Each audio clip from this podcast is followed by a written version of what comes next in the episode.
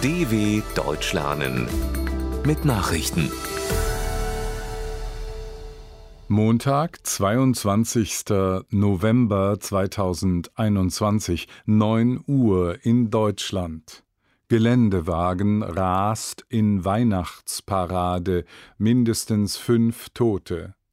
In Waukesha einem Vorort der Großstadt Milwaukee im US-Bundesstaat Wisconsin, ist ein roter Geländewagen in eine vorweihnachtliche Parade gerast.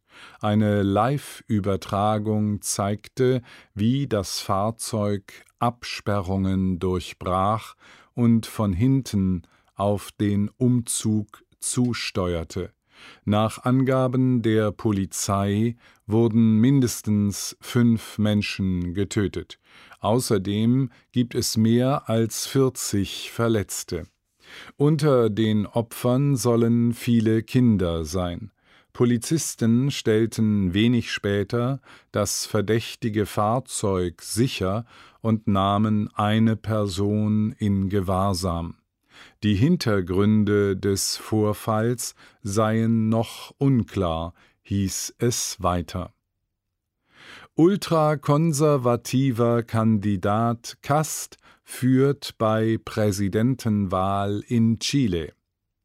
Bei der Präsidentschaftswahl in Chile liegt der ultrakonservative Kandidat José Antonio Cast nach Auszählung fast aller Stimmen vorn. Laut dem von der Wahlbehörde veröffentlichten Ergebnis kommt der deutschstämmige Anwalt auf 28 Prozent. An zweiter Stelle folgt mit knapp 26 Prozent der linksgerichtete Ex-Studentenführer Gabriel Boric. Damit dürften die beiden Bewerber von den äußersten Rändern des politischen Spektrums in die Stichwahl am 19. Dezember einziehen. Die Amtszeit des bisherigen chilenischen Präsidenten Sebastián Piñera endet im März. Amtsinhaber Radev gewinnt Präsidentenwahl in Bulgarien. Bulgariens Staatschef Rumen Radev hat die Stichwahl um die Präsidentschaft laut mehreren Prognosen überzeugend gewonnen. Er kann mit bis zu gut 65 Prozent der Stimmen rechnen, während sein Herausforderer Anastas Gertschikow am Sonntag etwa 33 Prozent der Wähler überzeugen konnte.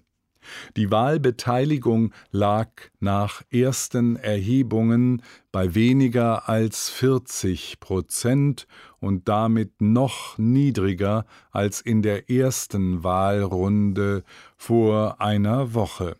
Gertschikow gestand seine Niederlage bereits ein. Österreich wieder im landesweiten Lockdown.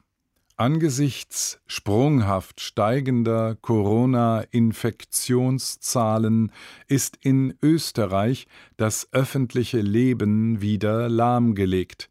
Seit diesem Montag gilt für bis zu 20 Tage ein landesweiter Lockdown für alle, also auch für Geimpfte. Das eigene Zuhause darf nur noch aus dringenden Gründen wie für die Arbeit, Arztbesuche und das Einkaufen von Dingen des täglichen Bedarfs verlassen werden. Handel, Gastronomie und Kultur müssen grundsätzlich schließen, nur Supermärkte, Apotheken oder Drogerien bleiben offen. Schulen und Kindergärten sollen für diejenigen prinzipiell geöffnet bleiben, die zu Hause nicht versorgt werden können. Erneut Ausschreitungen bei Corona-Protesten in den Niederlanden und Belgien. In den Niederlanden sind in der dritten Nacht in Folge Proteste gegen die Corona-Auflagen in Gewalt umgeschlagen. In Groningen, Leuwarden, Enschede und Tilburg entzündeten laut Polizeiangaben und Medienberichten Randalierer am Sonntagabend Feuerwerkskörper und richteten Sachschäden an. In Enschede, nahe der deutschen Grenze, riefen die Behörden den Ausnahmezustand aus. In den Niederlanden gilt seit einer Woche ein Teil-Lockdown. Auch in der belgischen Hauptstadt Brüssel kam es zu Gewalt nach einer Demonstration mit Zehntausenden Teilnehmern gegen strengere Corona-Regeln. Australien öffnet Grenzen für ausländische Studierende und Fachkräfte.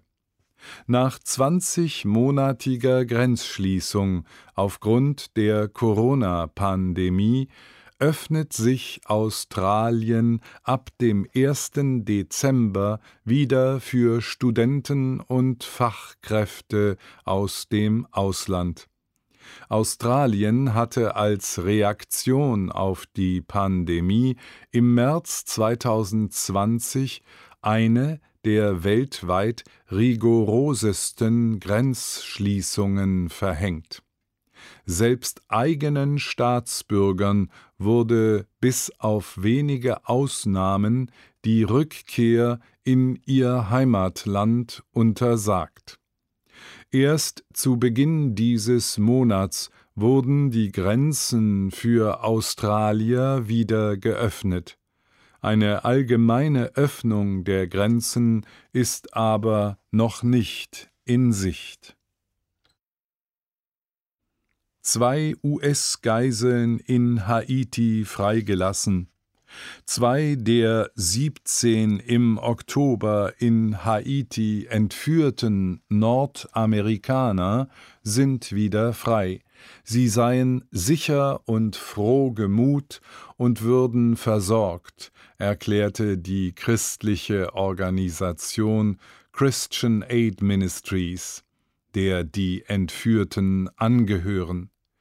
Die berüchtigte Bande 400 Mavozo hatte die Missionare und ihre Familienangehörigen Mitte Oktober auf dem Rückweg von einem Waisenhaus nahe der haitianischen Hauptstadt Port-au-Prince verschleppt.